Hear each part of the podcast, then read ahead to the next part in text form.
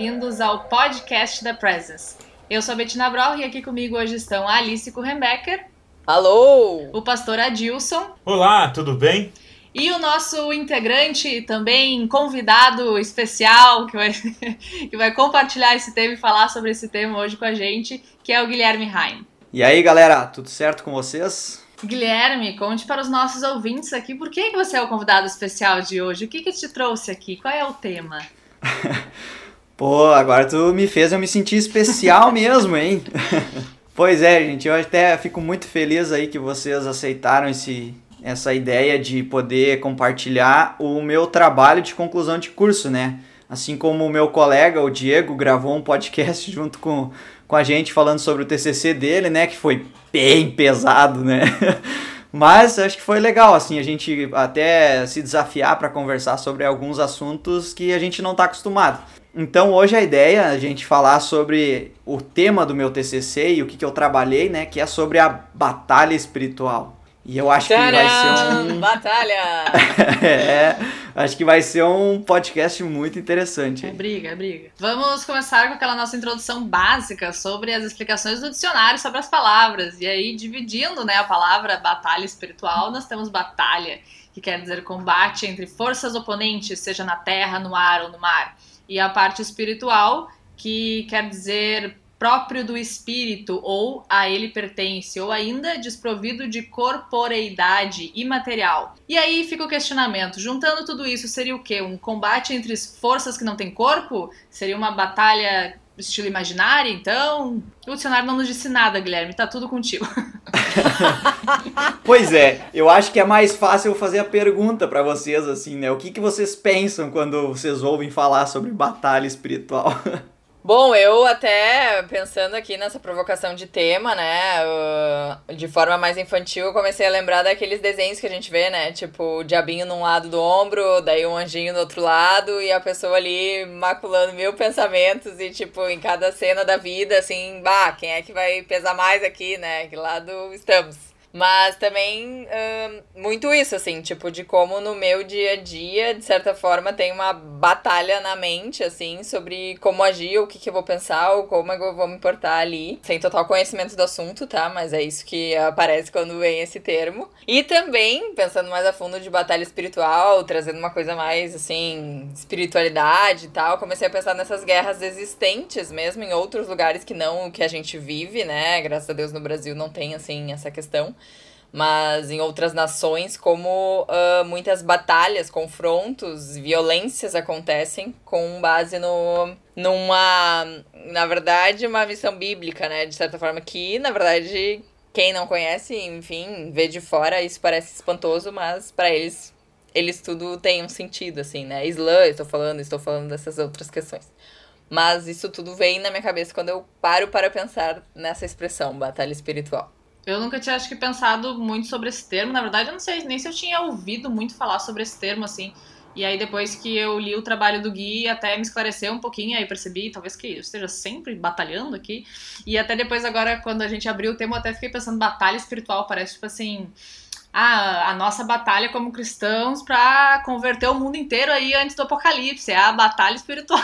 Vamos pegar mais almas. Tá tudo errado, Guilherme?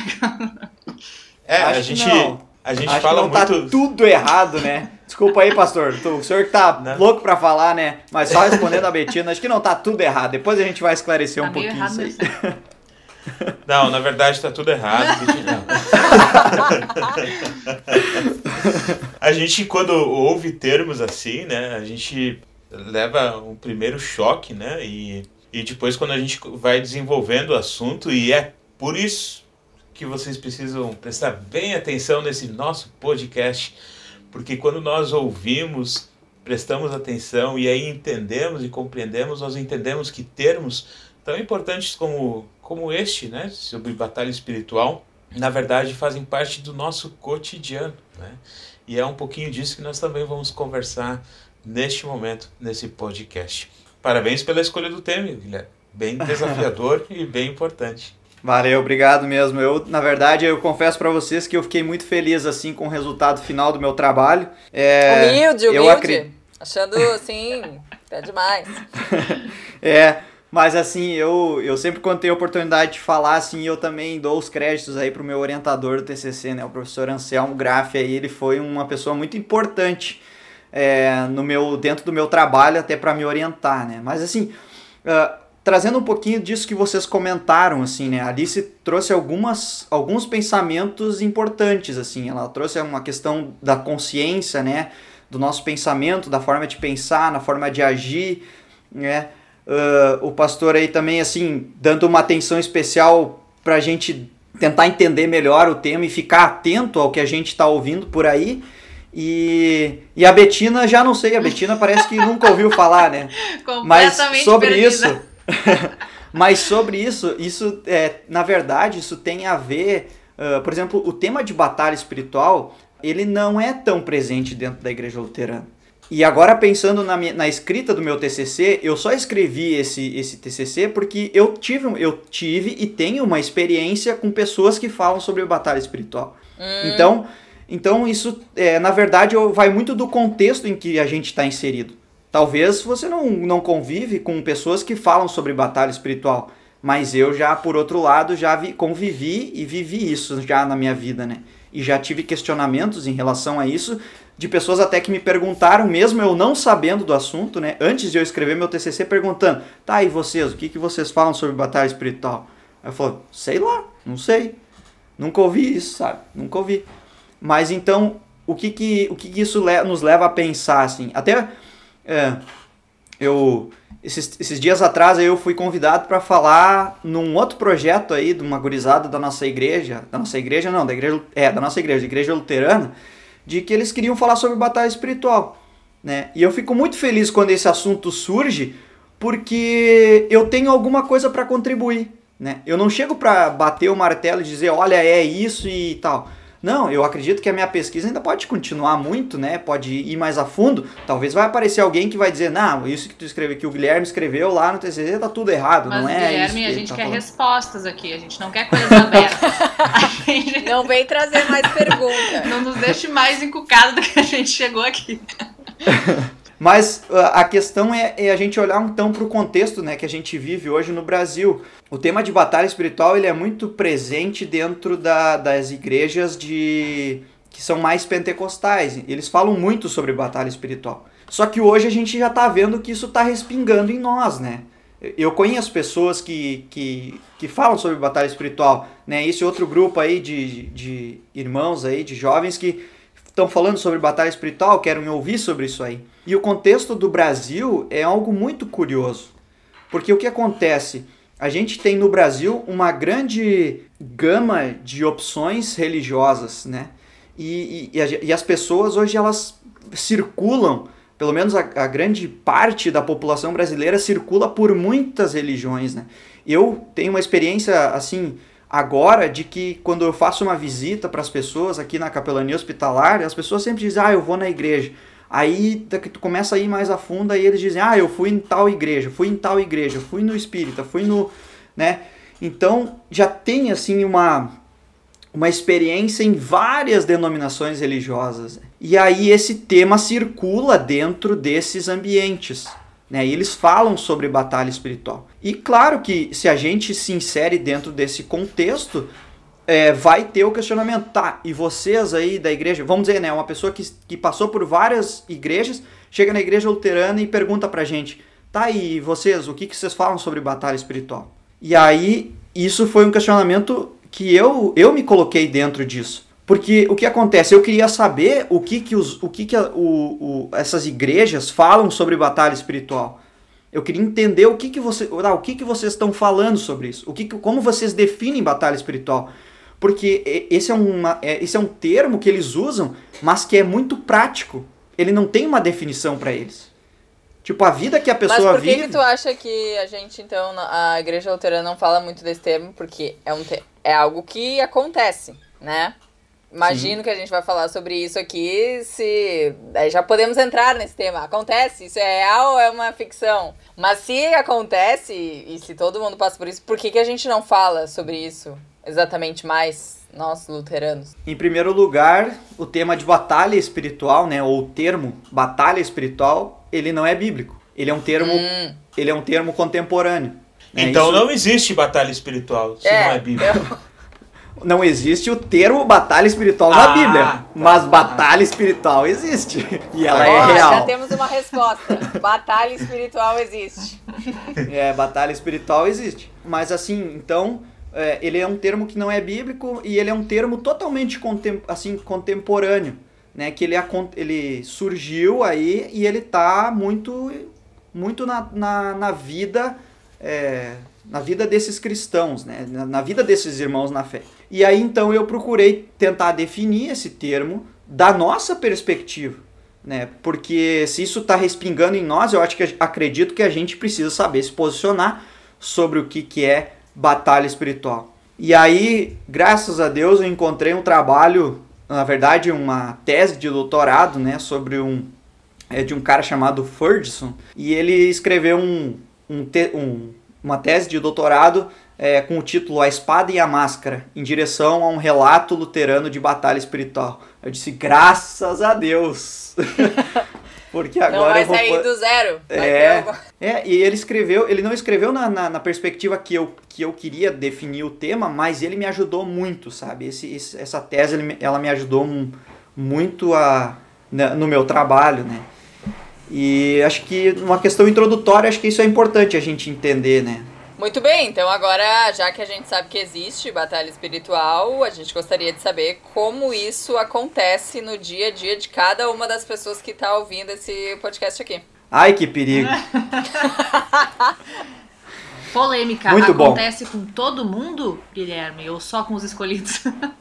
Ou quem chama pro fight mesmo. Quem quer incendiar, bota pra ferver na batalha. Começamos bem, começamos bem. Eu vou começar pela pergunta da Betina. Vixe, né? escolhida. A, na verdade, assim, a, uma, a batalha espiritual, ela só acontece com os cristãos. Pessoas que não, com as pessoas que têm fé em Jesus. E a gente vai entender um pouquinho por que, que isso acontece. E as pessoas que não têm fé, as pessoas que não acreditam em, em Deus, né, ou que são assim que ou que precisam ser evangelizados, no caso que o evangelho precisa chegar nessas pessoas, elas não vivem batalha espiritual. Na minha concepção, naquilo que eu pesquisei. Por quê? Porque a batalha espiritual, ela acontece na consciência do ser humano. E aí agora eu queria puxar um pouquinho que a Alice falou lá no início daquilo que ela pensava sobre o assunto né, daquilo que ela refletindo na, na, na vida dela sobre, te, sobre esse tema de batalha espiritual. Porque o que acontece? É, nós, como cristãos, a, a, o evangelho é pregado para nós né, e a gente é, é chamado ao arrependimento. E quando a gente é chamado ao arrependimento, a gente é chamado para confessar o nosso pecado e estar ciente de que a gente necessita da graça de Deus na nossa vida e do perdão de Deus. Porque é tendo o perdão de Deus que nós somos reconciliados com Deus. E por que, que a batalha espiritual acontece na consciência? Porque o diabo ele vai querer nos levar para dois caminhos que são muito perigosos. Um deles é fazer com que a gente não creia que Deus quer nos perdoar, né? De, fazendo com que a lei continue martelando no nosso coração e a gente uh, comece, Deus não vai me perdoar desse meu pecado porque eu continuo caindo nele e Deus, eu peço perdão, mas continuo, então Deus não vai me perdoar e aí você começa, começa a criar uma consciência calejada de que Deus não vai te perdoar e você não encontra em Deus o perdão dele. E por outro lado, talvez o, o diabo vai a, a, agir na consciência do cristão dizendo para ele que Deus perdoa qualquer tipo de pecado dele e que ele pode levar a vida como ele quiser, porque Deus vai perdoar. Deus é amor, Deus é bonzinho e vai perdoar ele. E esses são dois perigos muito graves que a gente tem que cuidar e não cair. A gente tem que se arrepender do nosso pecado e confiar que quando nós pedimos perdão de Deus, Deus nos perdoa. Né? Agora, até lembrando o tempo que a gente vive agora, que a gente está gravando esse podcast, que é o período da Páscoa, a vitória de Jesus sobre a morte, a vitória de Deus sobre o diabo, sobre o inferno, aquele que vive, que nos dá e que declara que nós somos perdoados. Então, o que no fundo uh, o diabo usando o mundo, a nossa, a nossa própria carne, né, ou aquilo que a gente diz, a nossa inclinação para o mal, a nossa condição pecaminosa, Em última análise, o diabo vai atacar a nossa consciência para tirar Cristo da nossa consciência. Porque o objetivo dele é destruir a nossa fé no perdão de Deus e também destruir a nossa aquilo que a gente chama de arrependimento, né? Como eu comentei antes. Então, ele quer tomar esse lugar de Deus no nosso coração. Guilherme, então a gente pode dizer que existe mais de um tipo de batalha espiritual, existem várias táticas e várias batalhas, enfim, diferentes. Com certeza, com certeza. De assim, ó, é, é difícil enumerar, porque a, até porque assim, por uma questão de vivência de cada um. Eu vivo as minhas batalhas espirituais. E o diabo sabe no que eu sou fraco, naquilo que eu peco, naquilo que me afasta de Deus. O diabo conhece o que o pastor Adilson Magedans sofre e que ele tem dificuldade. Ele sabe o que a Alice uh, tem dificuldade, o que a Betina, ou quem nos ouve, ele sabe. E ele vai usar essas táticas para nos afastar de Deus. Então, eu não tenho como dizer aqui o, o que, que cada um tem, é, o que, que cada um sofre. Cada um precisa conhecer o seu coração e aquilo que, que se afasta, aquilo que te afasta de Deus. Bom, só interrompendo aqui, porque logo quando eu tava lendo o trabalho do Gui, eu fiquei muito pensando nesses testes que hoje tem por tudo, todas as redes, e as pessoas adoram fazer, né? Pra ver, tipo, qual o seu perfil conforme nananã. E conforme o Gui falou aqui, eu acho que a gente pode começar a delinear esse trabalho, né? E pensando no que, que é na nossa aplicação. Tipo assim, qual o perfil de pessoa que eu sou e como Satanás vai usar isso, sabendo isso, como ele vai chegar a me levar numa batalha espiritual mais tensa, né? E minha consciência vai ficar ali culpada de certa forma. Então, por exemplo, ah, eu sou uma pessoa mais autoconfiante. Então, quer dizer que uh, o diabo vai atacar, me atacar dizendo que eu sou orgulhosa o suficiente, não preciso reconhecer meu pecado e a vida vai seguir, Deus é ótimo e vai dar tudo certo. E, o, por outro lado, se a pessoa tem uma autoestima baixa, vai ter um problema aí, porque ela nunca vai achar que vai ser perdoada e que vai acabar dando problema também.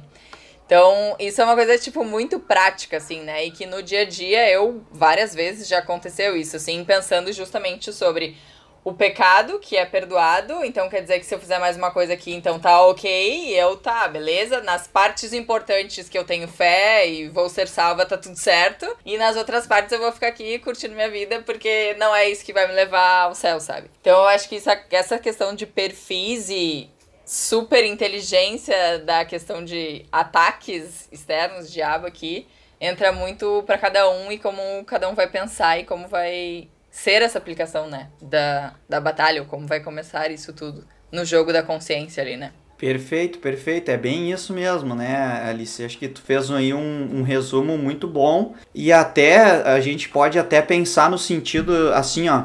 Agora vocês imaginem, a gente pede perdão até mesmo por aquilo que a gente não lembra, né? Mas a gente pede perdão confiando que Deus vai nos perdoar. Porque mesmo que a gente não lembra, a gente precisa se apegar àquilo que, que Deus declara para nós que a gente é perdoado e que a gente é batizado e confia em Deus e se apegar a isso, né? Se apegar. Porque se a gente deixar as coisas assim, ah, eu não vou dar bola pro meu pecado, vou continuar e tal, cara, aí tá num perigo muito grande. Tá num perigo muito grande. Tá, mas então, agora tô um pouco confusa. É, quando vem esses pensamentos assim que nos afastam e que travam essas batalhas, é sempre o diabo que meteu uma sementinha ali. Então, a minha briga nem, não necessariamente é eu com o meu cérebro racional querendo, sei lá, descredibilizar as coisas boas que acontecem é, ou, te, ou, descredibilizar que, que Deus está agindo em si. Entenderam a minha questão? Tipo, é sempre. É, eu tava até pensando, eu sim, eu entendi. E até pensando assim, tipo assim, como começa. Que eu acho que isso o Gui comentou, mas fica pra claro pra gente pensar assim: tudo começa no pecar. Gui, pode me ajudar aqui se é Tipo assim, pecou, aí começa a Satanás agir, né? E aí entra todas essas questões de, tipo, como ele vai agir e como é que tu vai reagir a isso. Né? Mas é que também tem aquela coisa assim de. Ah, às vezes tu tá, tá passando por um momento ruim. Eu acho que todo mundo que tá ouvindo, alguma vez na vida já se questionou se Deus existe mesmo, em, em algum momento da sua vida. Então, tipo assim, isso não, não necessariamente, eu não sei se a pessoa pecou ali para ter esse resultado, mas às vezes ela tá passando por uma coisa muito ruim e daí vem aquela sementinha e aí tu tem que lutar um pouco contra ela, né? Eu já tive que lutar contra ela, por exemplo, assim, Betina, não é porque agora está passando por um momento ruim, que então não existe nada, é isso aí, enfim. É, uma pessoa assim que já está em pecado, ela se ela se entregou ao pecado, de certa forma, ela já não vive uma batalha espiritual porque a palavra de Deus já não tem mais efeito sobre ela.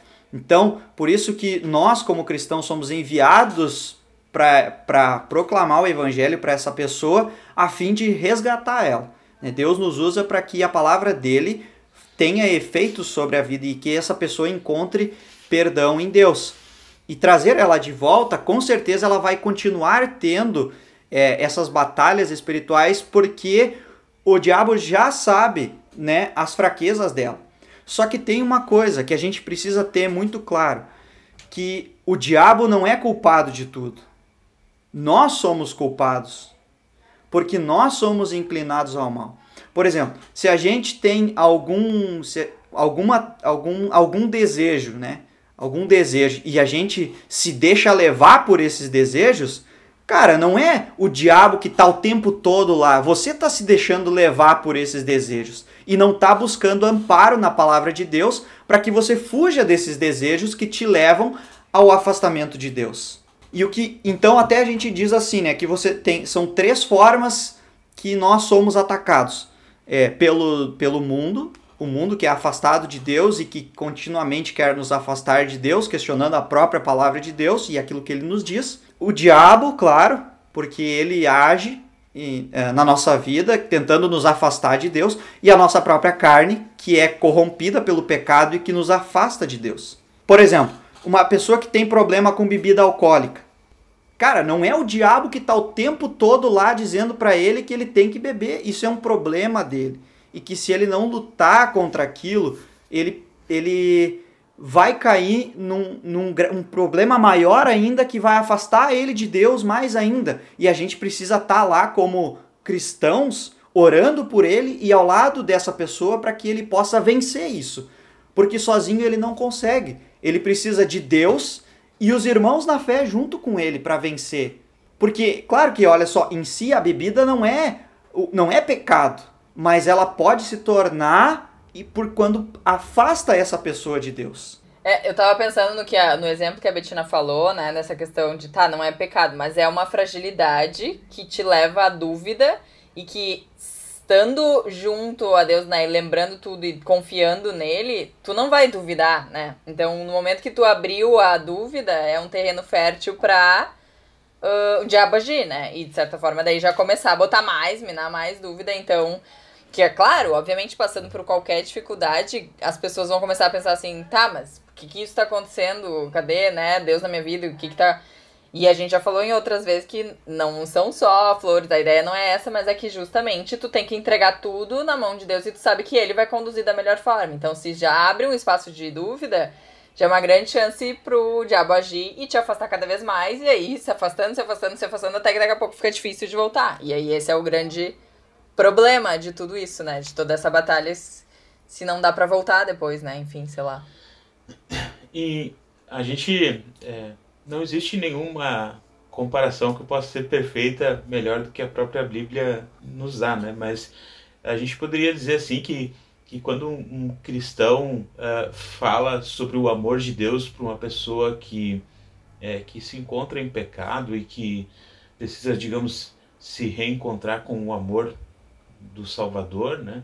É um mal lavado ajudando um sujo, né? Então, um cristão ele constantemente também se volta uh, a sua atenção para Deus porque ele continua a pecar, né? Então, como o Guilherme disse, a gente não é, é, é santos falando daqueles que são impuros, né? Mas nós somos pecadores que compreendem o perdão e temos a atenção desse, desse pecar e que estamos cuidando também de pessoas que estão ao nosso redor e que são pecadoras também, né? Então, a busca é, dessa batalha diária, né, dessa guerra que a gente trava, é, primeiro conosco mesmo, né, de a gente estar totalmente alerta, de perceber de que nós estamos junto com e somos também pecadores, né?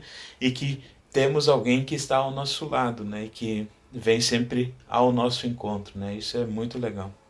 É, eu sempre digo assim, pastor, que esse exemplo que eu usei agora, eu não quero expor ou, ou criar, ou criticar uma situação, porque eu gosto de falar assim, ó, que o pecado não é só uma atitude. O pecado é a nossa condição.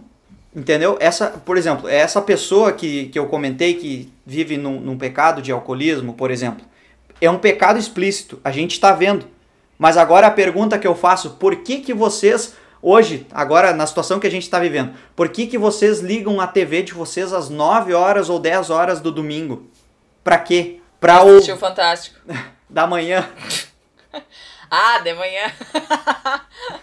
tá, Guilherme, daí tá difícil, né? Tem que saber qual é o turno que tu tá falando. Porque, porque a gente se reconhece que nós somos pecadores e a gente está ouvindo a quem Deus enviou para proclamar o evangelho para nós.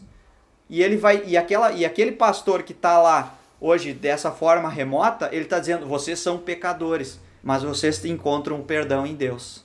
E o, e o pastor ele não fica é, é, pesquisando ou, ou é, fazendo como é que se diz é, pesquisando ou, querendo saber tudo, tudo, tudo, detalhadamente o que você fez, mas ele é enviado por Deus para quando você confessa, eu sou um pecador e necessito da graça de Deus, você é perdoado e continua essa vida diária. E aí, até para ilustrar um, algo assim, né, é, que, que é muito prático, a gente pode começar lá no início da Bíblia. E aí a gente vai entender como é que é essa nossa vida cristã. Ou o que, que são essas batalhas espirituais que cada um de nós vive. Gênesis 3, a queda do ser humano. O diabo, com certeza, ele é um daqueles personagens de Gênesis 3. Mas não foi o diabo que pecou. O diabo distorceu a palavra de Deus. E Adão e Eva quiseram argumentar, né? Eles foram tentados pelo diabo a confiar nas próprias palavras deles e, e começar a, eles foram tentados a questionar o que Deus falou para eles. E aí eles tentaram argumentar, o diabo ganhou na argumentação deles e eles caíram em pecado. E o diabo só teve certeza que ele teve êxito quando Adão e Eva então comeram do fruto proibido por Deus. Oh, até aproveitando isso, tu falou, Satanás usa a pornografia do mal com a sua promessa de conhecimento e poder religioso para promover a curiosidade vazia e o fascínio doentio, que é uma passagem de um dos estudiosos lá que tu que tu selecionou no trabalho. Eu achei essa frase é. louca, assim. É. É muito, eu achei também muito legal. Até eu tenho ela em destaque aqui. Essa é uma, uma frase assim bem, bem. Quem sabe tu poderia repetir aí, Alice, para ficar bem. Que faz que, que tu estava falando, né? Isso. Desde lá do, do, do princípio. Então, Satanás usa a pornografia do mal com, com sua promessa de conhecimento e poder religioso para promover a curiosidade vazia e o fascínio doentio. É, a gente é levado por esse lado e se fascinando com outras coisas que não é a palavra de Deus, né? E aí, se a gente vai pensar agora, e eu queria fazer um salto com vocês para Mateus 4, quando a gente fala da tentação de Jesus. Gente, faz, façam uma comparação, a tentação do ser humano no Éden e a tentação de Jesus. Jesus foi tentado pelo diabo e ele não tentou usar palavras humanas para dizer para o diabo que ele ia vencer dele. O texto de Mateus ele é muito rico porque uh, é muito detalh detalhadamente Jesus usando a palavra de Deus para vencer o diabo que distorceu a palavra de Deus. Porque Jesus conhece a palavra do pai dele. Então ele não fez como Adão e Eva tentando argumentar, e até Lutero escreve, né? Olha só, se tentares ajudar-te com os teus pensamentos e conselho próprio, só piorarás a situação e abrirás mais espaço ao diabo.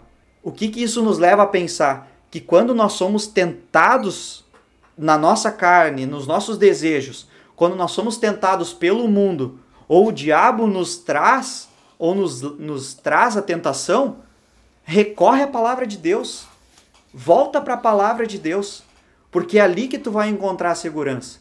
É ali que tu vai encontrar um Deus que te perdoa, um Deus que quer ser o teu refúgio, a tua fortaleza diante das tribulações que você vive. E o próprio, próprio Jesus, quando os, os discípulos uh, disseram para ele, Senhor, ensina-nos a orar, Jesus diz, não nos deixes cair em tentação.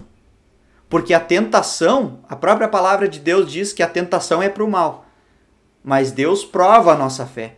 Mas a tentação só tem uma finalidade: nos levar à incredulidade, cair em pecado e nos afundar nessa perdição. O Pai Nosso, na verdade, é assim, ó, é um presente de Deus para nós. Porque nós somos filhos, somos batizados e a oração é parte essencial da nossa vida nesse combate espiritual, dessa batalha espiritual. Pela oração, né, Deus ele nos equipa eh, para esse combate diário que são as tentações em Cristo e com toda a igreja.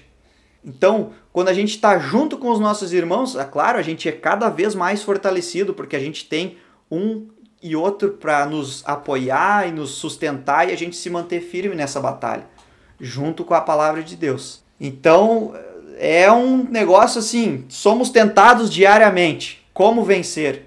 Palavra de Deus, oração.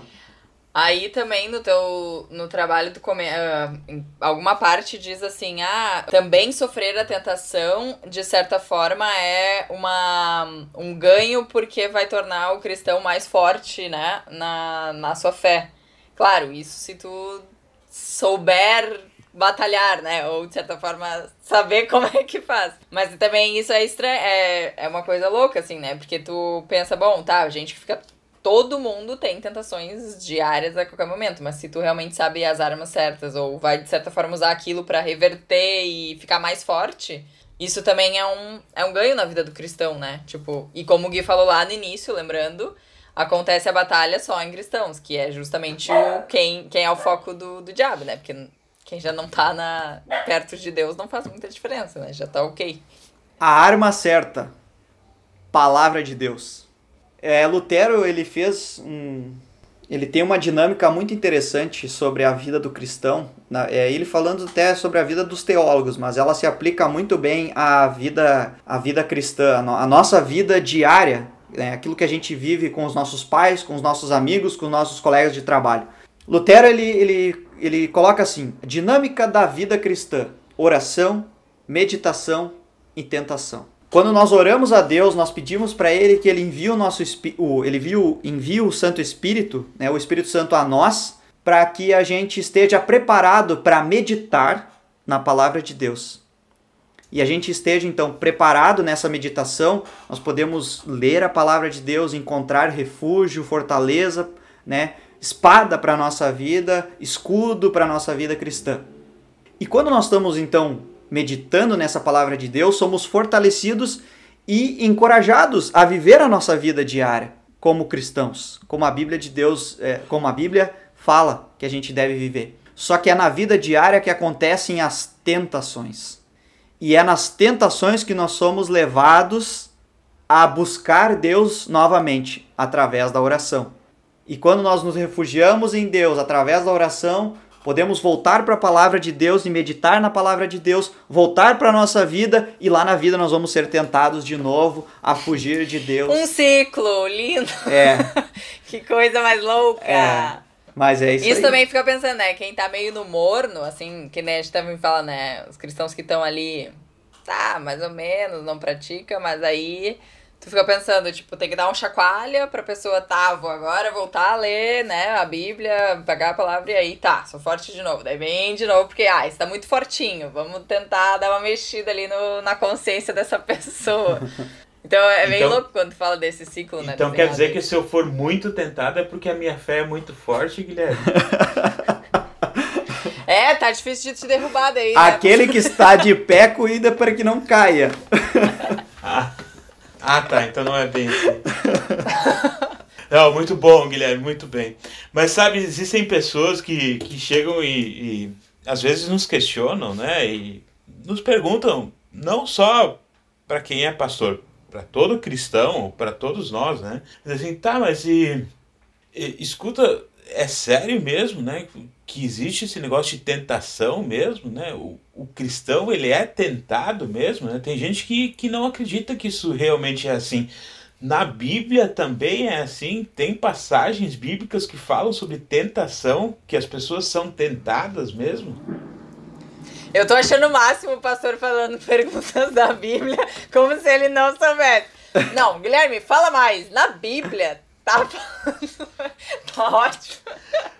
Não, mas é, é, é, eu, eu tô trazendo uma questão real, porque realmente é. tem pessoas que nos que vêm nos argumentar, obviamente, para mim que sou pastor, mas eu tenho certeza que para muitos que estão nos ouvindo, que são cristãos, também já receberam esse tipo de questionamento. Né? É. Sério que quem é cristão recebe tentação? É, é tentado? Mas como uhum. assim? É, não, é, é real mesmo, assim, porque tem gente que acredita que assim, que agora você é cristão, que você tá por cima do Shark. Que agora. Não, é, é sério, cara. É, porque assim, ó, se vocês, se vocês conhecem assim, pessoas que são cristãs, começa a, a, a, a prestar atenção na forma que a pessoa fala. E eu não estou falando de pessoas de outras igrejas, estou falando dos nossos irmãos na fé.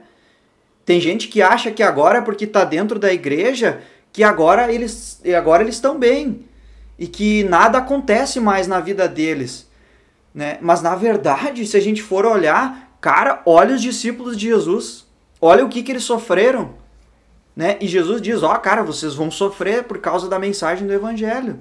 Vocês não, vocês não vão, eu não, eu não vim trazer paz, eu vim trazer a espada. Porque a minha mensagem vai trazer divisão, vai ter gente que não vai acreditar. Olha a situação que a gente leu, a, a gente tá, tá lendo aí no período da Páscoa, os discípulos com medo do que os judeus iam fazer com eles, né?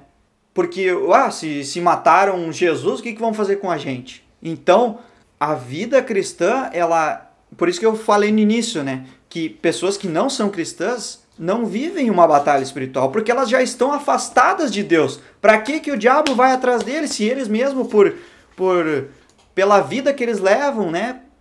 Já estão indo para o ralo mesmo. O diabo não se preocupa com eles. Nós temos que se preocupar com eles e aplicar o que a palavra de Deus nos diz, que é ir lá anunciar o evangelho para essas pessoas. E tá ao lado delas quando elas passarem por batalhas espirituais. A gente precisa estar tá atento até as nossas atitudes como cristãos, às vezes. A gente faz, a gente, né, faz uma evangelização, a pessoa entrou para a igreja, beleza, fera, agora se vira, tu tá dentro da igreja. E a gente não dá bola mais para aquela pessoa acha que agora ela entrou para a igreja, fez profissão de fé, tá tudo bem com ela. Cara, essa pessoa precisa há muito mais agora que a gente esteja ao lado dela.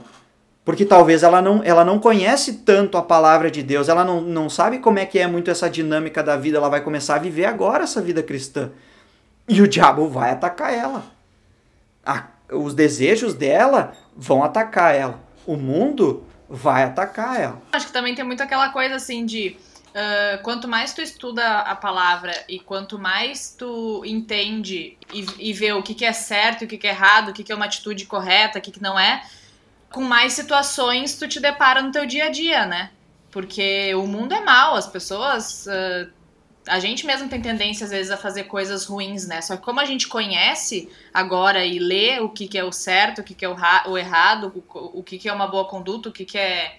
Enfim, né, ali, o, os mandamentos que não estão aí para que estão aí para nos guiar, nos guiar não, mas que estão aí também para instruir. Enfim, então a gente a gente se depara com muitas tentações assim, né? De ah, mas isso aqui é tão pequenininho, né? Imagina, tão bobinho aqui é só um pecadinho de leve. Aí, enfim, quanto mais tu conhece, mais mais tu reflete sobre isso. E até queria fazer um paralelo aqui. Gente, a gente tem que fazer uh, uma pausa para o nosso quadro Cinco Perguntas com só uma resposta. Mas antes disso, vou fazer a nossa própria Pastor Adilson vai responder então. Tá hoje é o Guilherme. É o Guilherme, parece. Acho que hoje é o Guilherme. Deixa eu ver o, no ponto aqui. Você, Guilherme. No ponto aqui, deixa eu ver. Mas antes de ir para esse quadro. Ai, que a gente tem um quadro, pessoal. A gente tá muito cheio. eu, eu queria ver com o Guilherme uma coisa, porque assim, ó, eu, eu tava dando uma lida no teu trabalho e tal, e uma coisa me chamou bastante atenção. E aí eu não sei se eu entendi certo ou não, que era essa questão de, tipo assim, ah, não busque demais por coisas que possam atrapalhar a nossa fé. E aí, quando eu tava lendo sobre, sobre isso e pensando sobre isso, eu lembrei muito de um episódio que a gente trouxe o pastor Rafael aqui para falar sobre a questão de demônios e tudo mais, e ele colocou isso assim, a gente a gente não não é para buscar essas coisas, né? Não é para mexer com isso. Isso a gente tem que se, se manter afastado, assim. E aí, enfim, eu fiquei me questionando assim, o que, que seria esse buscar? Quer dizer, a gente não, não procurar coisas que nos possam causar questionamentos que nos façam entrar numa batalha espiritual? Eu fiquei assim nessa, nessa dúvida, né? O que, que seria esse, essa parte? É, isso tá muito ligado, Betino, com aquela frase que a Alice comentou ali, que é a pornografia do mal, né? Uhum. Tem muitas coisas que são maquiadas.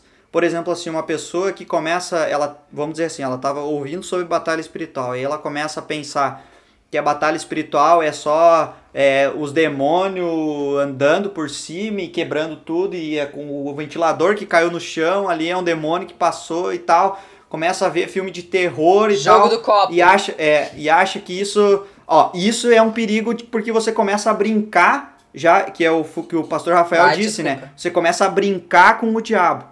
Você começa a testar ele. Aí é perigoso. Agora, quando você tenta só querer achar coisas é, assim, é, como é que se diz, é, excepcionais, cara, você está começando a se preocupar com coisas que não, não, não, não tem sentido na vida cristã. Porque aí você está esquecendo da tua vida, que o diabo está atacando a tua vida. E aí você precisa buscar a Deus, porque precisa do perdão, precisa se fortalecer em Deus. Então, essa eh, questão aí de. Como é, que tu, como é que tu disse mesmo? Buscar coisas que atrapalham a tua fé. É, isso pode te trazer dúvidas. E aí você se, começa a se preocupar com uma coisa que não tem nada a ver. O que, o que tem a ver é a nossa vida. A nossa vida diária. As tentações da nossa vida. E a gente tem que estar atento. Então, uma pessoa que é, lê e conhece a palavra de Deus, se ele conhece a palavra de Deus, ele sabe o que Deus quer para a vida dele. E Deus não quer que ele caia em pecado e que ele viva em pecado ah, recorrente e sem se arrepender. É, Deus quer que a gente se arrependa dos nossos pecados e creiamos no Evangelho. Perfeito. Vamos então para o nosso quadro do Vou até tomar um chimarrão aqui. Chamado Cinco Perguntas com uma só resposta. Olá, Guilherme, você é o convidado de hoje. Lembrando que a gente vai fazer uma pergunta e tu tem que dar uma resposta seca, na lata, sem pensar, direta. Não dá pra ficar porque sim, porque não, porque talvez eu tô respondendo isso, mas pode ser que não, é uma resposta só. E aí eu queria ver aqui com a minha querida bancada pra gente ver se a gente faz intercalando aqui, hein? Podia eu fazer uma, Alice outra, Pastor outra, e volta pra mim e volta pra Alice. O que vocês acham? É pra meter uma pressão no Guilherme mesmo. Partiu, let's go. Então, Guilherme, vamos lá. É a queima-roupa, hein? Você já teve batalha espiritual, Guilherme? Várias. Um cristão consegue passar pela terra sem passar por uma batalha espiritual? Por uma não. Por várias batalhas ele passa todos os dias. Guilherme, escolher entre hambúrguer e pizza é um tipo de batalha? É um tipo de batalha, mas não espiritual. Mas e ver filmes de terror pode provocar alguma batalha espiritual, Guilherme? Ai, ai. Acho que não. Ih, balançou. Tá, mas ô Guilherme, fala aqui, tu gosta de filme de terror? Não. Essa é a pornografia do mal. Boa resposta. Ah, desculpa, mas e quem gosta de filme de terror, como é que vai ser? Vai ter que ser mais forte. A então, gente tem que aprender a resistir. respeitar as opiniões, né? É o melhor a se fazer. Bom, então ah, agora depois da primeira parte de definições, casos clássicos e práticos, mas agora sim, entrando em como é que é a nossa, a nosso, nosso comportamento, ou como deve ser nosso comportamento diante das batalhas, né? E a primeira coisa que passa assim na, na minha cabeça, ou passou quando eu também tava lendo mais sobre isso, entendendo? É tipo assim, nós estamos sozinhos nessa batalha, porque o Gui falou que o diabo tá ali, mas a gente tá agindo. Ou alguém nos ajuda contra nessa batalha contra o pecado, Satanás e tudo mais, né? Olha, a gente nunca está sozinho. Aqueles que confiam em Cristo, Cristo, Jesus, luta por eles nessa batalha porque ele já venceu. Aí, voltando de novo, a gente vive o período da Páscoa, a vitória de Jesus sobre a morte. A morte é o salário do pecado, mas Jesus venceu. Ele venceu o, o diabo. O diabo que não queria que Jesus fosse para o caminho da cruz, para o caminho da morte. Né? Talvez o diabo sabia que Jesus ia morrer e ressuscitar, queria tirar Jesus dessa, dessa cruz. Mas Jesus venceu. Ele morreu, ele até ele mesmo diz: "Eu ninguém tira a minha vida, eu a dou pelos meus filhos". Então, Jesus venceu a morte e ele tá junto. Ele é vencedor. Nós somos vencedores porque Cristo venceu todas essas coisas, diabo, inferno e morte. Bem que essa vitória poderia ser assim, acabou, sem mais batalhas. Só uma única vitória nos resolva a vida, vamos assim. É verdade. Mas uh, Jesus, ele, né, ele ressuscitou e ele disse assim: Cara, eu vou pro meu pai, mas eu vou voltar. E fiquem tranquilos, eu vou estar com vocês. E ele envia o Espírito Santo. E é o Espírito Santo que nos faz confiar nesse Jesus vencedor e que nós esperamos não a morte, mas a volta do nosso Salvador e vitorioso Jesus. Boa. Deixa eu fazer um adendo que ruim também é quando essa batalha vem uh, quando a gente tá quase indo dormir, né? Aí tu vai ali dormir e de repente, cara, tu entra numa briga e aí o sono, bah, olha, a vida do cristão não é. Mas é um sono abençoado, né? Porque você tá do, dormiu em oração. É, depois que tu, se tu conseguir vencer naquela noite, aí tu já dorme mais tranquilo. Confirma aí para nós, Guilherme, quais são as armas então que a gente tem para essa batalha aí? Pera aí que vamos anotar aqui para deixar bem no As armas para vencer o inimigo. Pois é, gente, isso a gente talvez poderia entrar no texto, né? O texto bíblico aí de Efésios 6, 10 a 20. Até vou abrir meu texto aqui. Efésios 6, 10 a 20. Cara, esse texto é fantástico. Até esse texto aí, ele é um texto que é usado pelas pessoas que defendem batalha espiritual. E aí ele diz assim, né? Pois é, quanto ao mais, sejam fortalecidos no Senhor e na força do seu poder. Cara, esse versículo aqui está conectado com toda a carta aí de Efésios, porque nós somos fortalecidos no Senhor e na força do seu poder. Pensem comigo, somos fortalecidos em Deus e não nas nossas próprias palavras, não naquilo que a gente faz, mas em Jesus, Deus vencedor. Ele tem força e poder para vencer todos os inimigos. E por isso a gente precisa ser fortalecido nele para vencer. Por nossa força, a gente vai continuar voltando para o Éden e sempre de novo caindo em pecado. Mas se a gente se fortalecer na tentação de Jesus e que ele é vencedor, então nós somos vencedores. E aí a gente tem aí eh, Paulo, né, descrevendo a armadura de Deus. Eu acho que antes de, antes de, de a gente entrar assim em cada um desses aspectos aí, né, eu queria voltar assim e dizer que a, uma das principais uh, armas que o cristão tem com certeza é a oração. Porque é na oração que a gente recorre ao, a Deus para que Ele nos ajude. Né? E lembrando aquela dinâmica, né? Oração, meditação e tentação. Quando a gente é tentado, a gente se volta para nosso Deus e oramos para Ele que Ele nos livre da tentação, que Ele não nos conduza à tentação, porque nós, por nossa força, caímos. Mas se somos buscamos a ajuda de Deus, a gente vence. E aí, nossos vencedores, né, nessas provações, a gente se fortalece ainda mais no, no, em nosso Deus. E aí, versículo 11, né? Olha só, vistam-se com toda a armadura de Deus para poderem ficar firmes contra as ciladas do diabo. Ou seja, Deus nos entrega toda a sua armadura. Ele não entrega só uma parte da armadura. Ele entrega toda a armadura para nós porque toda armadura é importante. E aí, é, quando a gente começa a ver ali, é, o Paulo começa a descrever essas, essa armadura e como é, que, como é que as coisas acontecem e tudo mais. E aí, então, quem é o nosso inimigo, né? A nossa luta não é contra carne e sangue, mas contra os principados e potestades, contra os dominadores deste mundo tenebroso, contra as forças espirituais do mal nas regiões celestiais.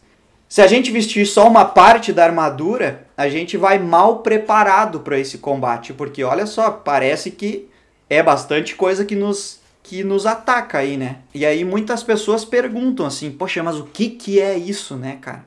O que que é essa loucura toda aí, esse principados e potestades e dominadores do mundo, forças espirituais do mal?" Se a gente pensar um pouquinho sobre essa questão de que nós somos tentados pelos nossos próprios desejos, é, pelo mundo e pelo próprio diabo, né?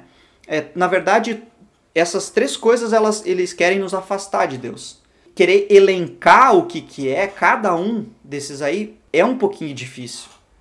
Porque a Bíblia não é muito clara nesse aspecto. Mas agora, se a gente pensa um pouquinho sobre, a, sobre o que, que acontece na nossa vida, né?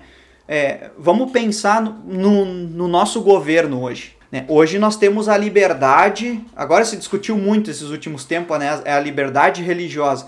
Nós temos a liberdade, o governo ele nos ampara de, no sentido de que a gente pode se reunir, a gente tem liberdade de ouvir a palavra de Deus, outras pessoas têm a liberdade de ouvir aquilo que elas acham que é importante. Mas, se, se o governo uh, proíbe isso, ele está ele tá sendo, de certa forma, uma autoridade sendo usada pelo, pelo diabo, não dando a liberdade da gente estudar a palavra de Deus, de não ouvir a palavra de Deus. Na verdade, o, o que está, assim, para resumir, né, esse, esse versículo 12, existe uma batalha espiritual e, essa, e esses poderes, eles agem por detrás disso tudo. É difícil dizer então, o que, que é o que. Sim. Então, os dominadores deste mundo tenebroso, que diz lá no versículo, seriam todas as coisas que vão afrontando ou indo contra a palavra de Deus e os seus seguidores, digamos assim, resumindo, Guilherme. É, eu acho que essa é uma, defini uma definição boa, pastor, porque a gente não diz o que que é. Porque se a gente tenta definir o que que é, a gente pode estar errado. A, a, a gente pode, pode tentar perceber o que está acontecendo, né? Ou quem são essas pessoas.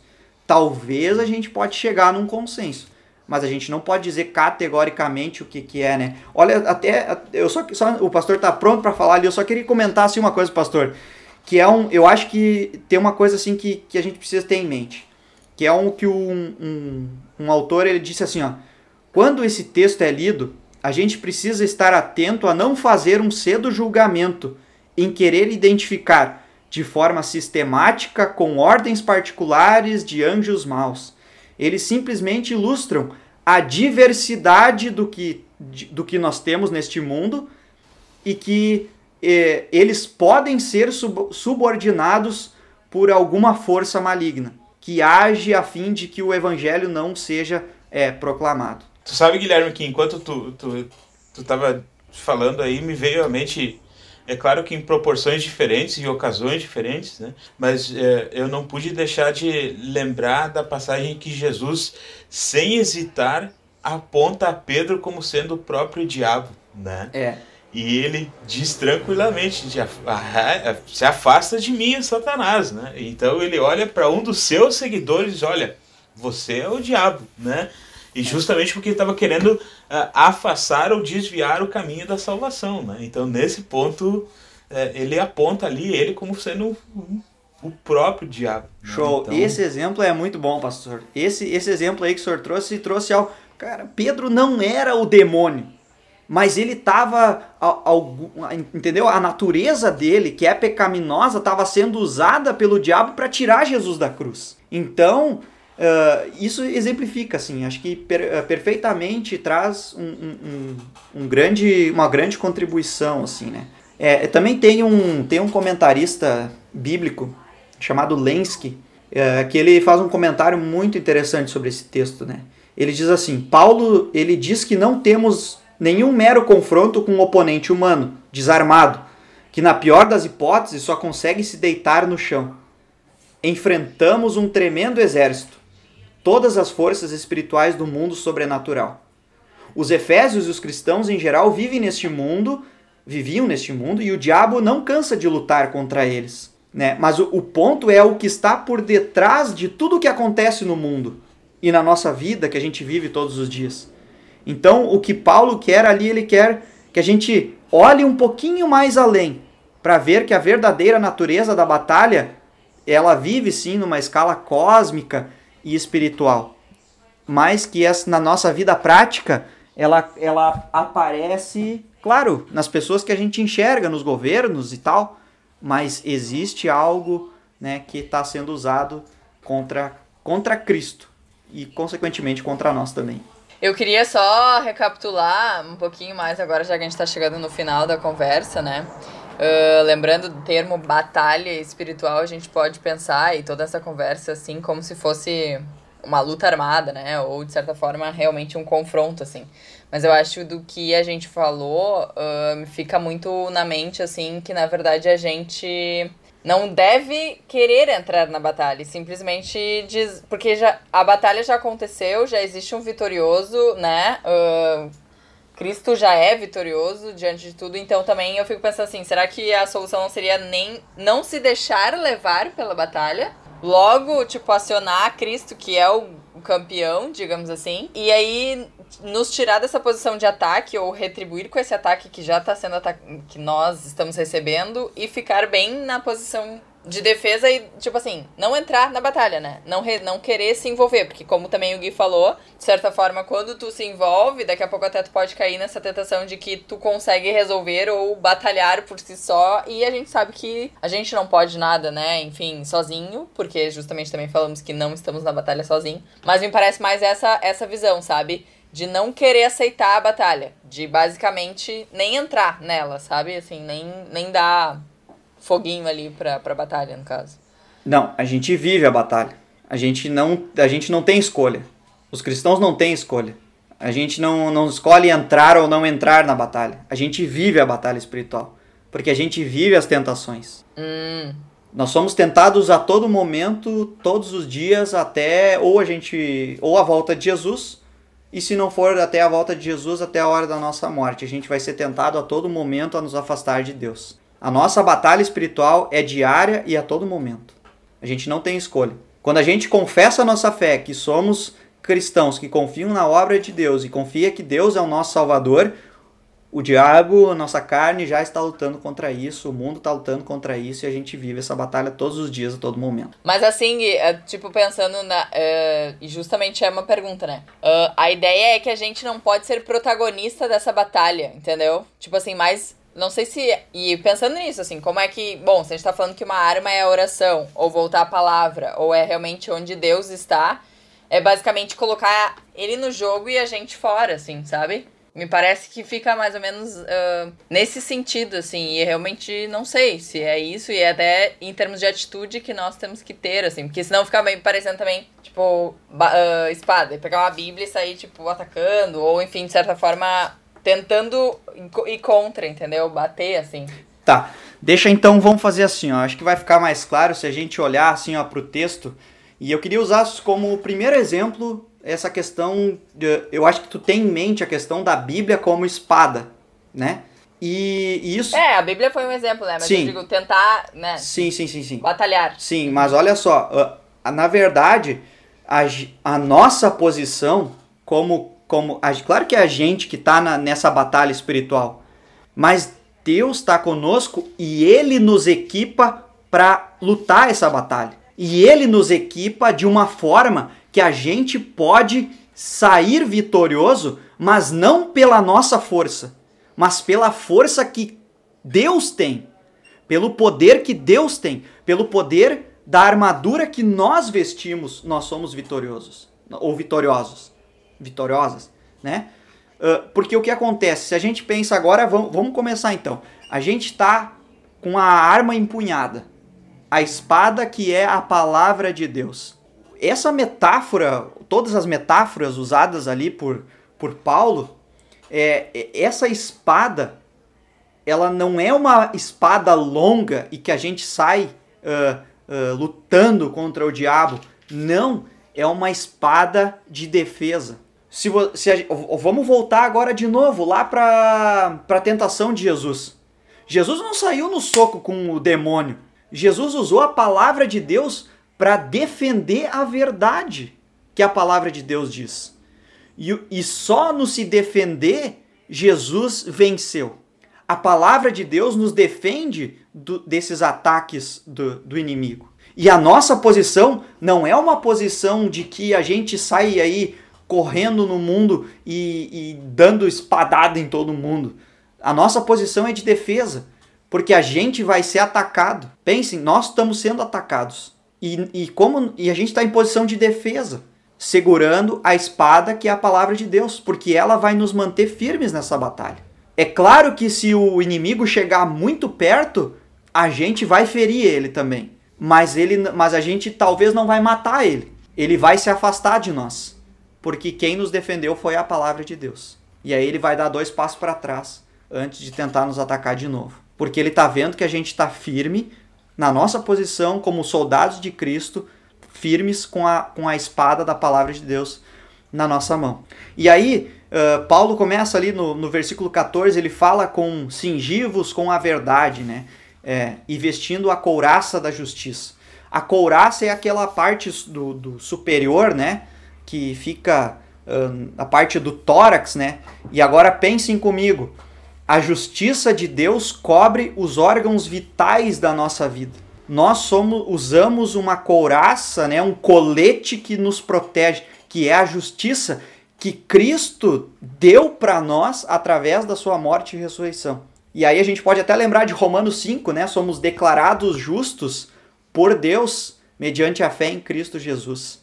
E esse cinto que é a verdade, ele prende esse, esse, esse esse, essa couraça, né, esse, esse que protege os nossos órgãos vitais, aquele, ele prende. E é a verdade isso. Ou seja, o próprio Jesus disse que ele é a verdade. A palavra de Deus é verdade. Ele é verdade. E a verdade que prende. Os pés, os nossos pés estão calçados com a preparação do evangelho da paz. Ou seja, nós, nessa nossa posição de defesa, os nossos pés estão calçados com o evangelho. Até tem um, uma, um, é um, é um troço muito legal, assim, muito interessante, que os soldados romanos, pelo menos é o que, que, que, se, que tem, se tem relato na história, que os soldados eles, eles pregavam uh, pregos nos, no, nos calçados deles para que quando os, os inimigos atacassem eles, eles ficassem firmes no mesmo lugar e eles não fossem é, levados a ir para trás, né? Uhum. Eles ficassem firmes onde eles estão. Então, se nós estamos firmes no Evangelho, a gente não vai vacilar. A gente vai se manter ali. E unidos a gente vai ajudar uns aos outros. E aí, segurando sempre o escudo da fé, com o qual poderão apagar todos os dardos inflamados do inimigo. A nossa fé, que é dada por Deus, assim como toda a armadura de Deus. É, esse, essa metáfora do escudo, cara, eu acho a melhor de todas, assim. Porque até fico até emocionado, assim, porque eu lembro sempre do batismo nessa parte, assim, né? Gente, é, os soldados naquela época, os, os inimigos lançavam os dardos inflamados contra eles e o que, que eles faziam? Eles se preparavam para a batalha. Então o que, que eles faziam? Eles pegavam os escudos deles, que eram de madeira, né? e eles mergulhavam, deixavam mergulhados pelo menos um dia ou algumas horas esse escudo na água, para que quando esses dardos inflamados batessem, que eles apagassem na água que estava no escudo. Sim, já úmido do, da isso. madeira. E agora aplique, agora tem, apliquem isso para o nosso batismo. Todas as vezes que o maligno joga os seus dardos inflamados para tentar nos ferir, a gente se protege com o nosso batismo. E a gente diz, como Lutero dizia: Eu sou batizado em Jesus. A gente mergulha a nossa fé, sempre voltando de novo ao nosso batismo, para que a gente possa apagar esses dardos inflamados. O nosso batismo nos protege porque a gente confia na obra que Deus fez por nós através do nosso batismo. E por isso nós somos batizados também uma vez, e assim nós somos sempre fortalecidos e declarando: somos batizados em Jesus. O capacete da salvação. O capacete da salvação também protege um órgão vital, né, que é a nossa cabeça, nosso cérebro, crânio, né?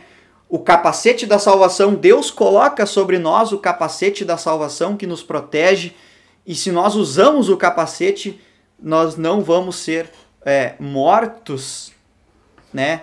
Não vamos ser feridos mortalmente porque temos a salvação em Cristo Jesus. E agora pensando, nós não vamos morrer eternamente, mas vamos viver com Cristo, porque ele nos entregou a salvação.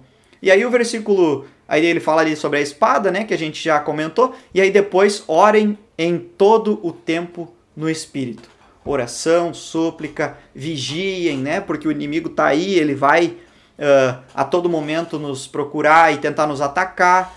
E oração de novo, orem por mim. Gente, olha só, orar pelas outras pessoas. Isso é uma coisa importante. E agora até voltando para aquilo que a gente comentou de pessoas que entraram para a fé, que foram convertidas por Deus, que agora entraram para a nossa igreja, são nossos irmãos na fé, ou que não, até não são da nossa igreja, mas que são pessoas queridas, né? A gente orar por essas pessoas, orar por elas, interceder por elas, nos fortalece. Até, é até uma, uma reflexão minha, assim, esses dias eu até estava pensando sobre esse texto e eu fiquei pensando assim, cara, gente, hoje a gente vive algo assim que a gente está longe dos nossos irmãos na fé. Mas se a gente tiver unido em oração, orando uns pelos outros para que Deus nos mantenha protegidos neste período, eu tenho plena certeza e plena convicção de que Deus vai faz, fazer com que a sua igreja saia dessa, dessa pandemia ainda mais fortalecida, saia ainda mais forte, quando a gente ora e intercede, um, intercede uns pelos outros. E com isso eu acho que é uma boa reflexão aí para nós. Muito bom, Guilherme, muito bom. É, esse, esse texto bíblico ele é realmente maravilhoso, digno de muita reflexão. Né? Eu tenho certeza de que todos nós que ouvimos, estão ouvindo e que é, terão a oportunidade de depois ouvir quantas vezes necessário novamente, né? reler o texto de novo com calma. Isso é bem interessante. É, o versículo 11 é, realmente quando dá a introdução ali sobre essas armas que a gente ele deixa bem claro ali que elas são para que a gente fique firme, ou seja, é uma armadura defensiva, né? São táticas que Deus nos dá para que a gente tenha chances de conseguir nos é, seguir adiante com a nossa fé, né? E, e de novo, enquanto tu via expondo isso de forma muito prática, assim, no nosso cotidiano, eu lembrei é, de uma ligação direta com Romanos 8, lá que diz: Em todas essas coisas, porém, somos mais do que vencedores por meio daquele que nos amou. Né? E aí ele vai falando da maneira com que Cristo Jesus nos amou, nos salvou e ele nos dá a vitória completa. Né? E aí Deus nos capacita com todo o necessário para vencermos toda e qualquer batalha espiritual. Muito legal, muito legal mesmo. E antes de finalizar, Guilherme ainda não acabou, porque só acaba quando termina. Nós temos mais um quadro, vinheta, pessoal. Pergunta polêmica do podcast da Presence para o nosso convidado aqui, que hoje é o Guilherme. Guilherme, perder uma batalha espiritual me leva à condenação eterna? Pausa perder dramática. uma batalha espiritual me leva à condenação eterna.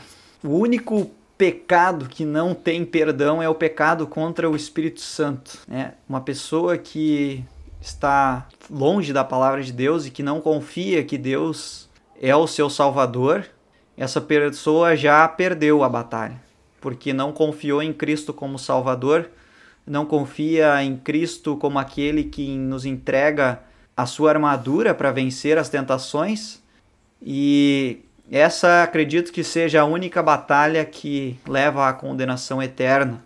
É uma batalha que já foi perdida quando ficou longe da palavra de Deus e não crê mais que existe perdão ou que não ou que sempre confia, né, de que Deus vai perdoar e não se preocupa com a sua vida. Acredito que essa é uma batalha que a gente tem que estar atento para não se entregar a ela e dizer eu já perdi essa batalha, mas voltar para aquele que é vencedor e pedir que ele nos ele se ponha à nossa frente para que a gente possa vencer essa batalha. Perfeito, maravilhoso. Queria agradecer o Guilherme por ter vindo aqui hoje. Ele viria de qualquer jeito, mas dessa vez ele veio como convidado especial. Uh, e Guilherme, o pessoal que tiver interesse em ler o teu TCC está disponível em algum lugar? Eles podem nos pedir no Insta? Como é que é? Se alguém tiver interesse, eu posso disponibilizar, né? Eu, eu só não deixo ele disponível assim, mas se alguém tiver interesse disponível, deixa eu terminar a, palavra, a, a frase, né? Não deixo ele disponível assim para todo mundo acessar, né? Mas, uh, Por que não, Guilherme? Por que não? é, eu sou meio egoísta de vez em quando. É a minha batalha. Ó, é a minha batalha essa espiritual. batalha espiritual É. aí acontecendo. Mas se alguém tiver interesse, entre em contato aí com a, o, o Instagram da Presence aí, ou se tiver também o meu contato, pode fazer e a gente disponibiliza. No Amazon Prime 9,90. Pô, tem que dar um jeito, né? Pá, tá difícil. Então, para concluir aqui esse nosso momento, vou pedir pro pastor Adilson nos ah, conduzir em oração. Nós oramos então. Amado Pai Celestial, nós queremos te agradecer por todas as bênçãos que tu derramas em nossa vida. De forma toda especial, nós te agradecemos por todos os momentos em que tu nos colocas as armaduras, tu nos preparas e nos equipas para enfrentarmos nossas batalhas espirituais diárias. Sabemos, Senhor, que somente com a ação do Espírito Santo em nossa vida vencemos diariamente a tentação do mundo, da nossa carne e o poder do diabo. Por isso, Senhor, dá-nos sempre a certeza de que em todos os momentos contamos contigo, com a ação do teu Espírito e com a força vencedora de Cristo Jesus, que superou a morte e nos deu a vida eterna. Pedimos-te, Pai, que tu abençoes a cada um de nós, aqueles que nos ouvem, suas famílias e familiares, que acima de tudo, em meio aos nossos problemas e angústias, a tua fé renove as nossas forças diariamente. Em nome de Cristo, nosso Salvador. Amém. Amém. Então, quem ainda não nos segue no Instagram, arroba underline presence movement, curte lá, compartilha, ama, vê tudo, vê os, os conteúdos antigos, olha de novo, dá play, vai tudo, bomba. E não esquece de compartilhar esse podcast com seu amigo. Sim, mande para alguém, mande esse episódio, mande o outro, mande o próximo, mande todos. E siga a gente aqui no na plataforma que você está ouvindo, né? Na plataforma de streaming que você está ouvindo, para ir receber também os próximos episódios. E fica aí a dica: se você tem algum assunto que é da sua curiosidade e quer fazer um podcast com a gente, entre em contato, vamos lá. Quem sabe vira tema do nosso próximo podcast. E também lembrando que na primeira quarta-feira do mês a gente tem a nossa caixinha de perguntas lá no Instagram da Presence. Se você tem alguma dúvida sobre batalha espiritual ou sobre qualquer outro assunto, faça a sua pergunta que eu acho que vai ser eu que vou responder. então, se prepare, faça a sua pergunta que a gente vai estar lá tentando responder. Valeu, gente. Obrigado pela oportunidade. Deus abençoe a sua vida, onde você está. Que Deus te proteja e esteja contigo nas suas batalhas espirituais. Valeu, Aí, pessoal! Gui, valeu. Valeu, gente! Beijo, tchau. tchau.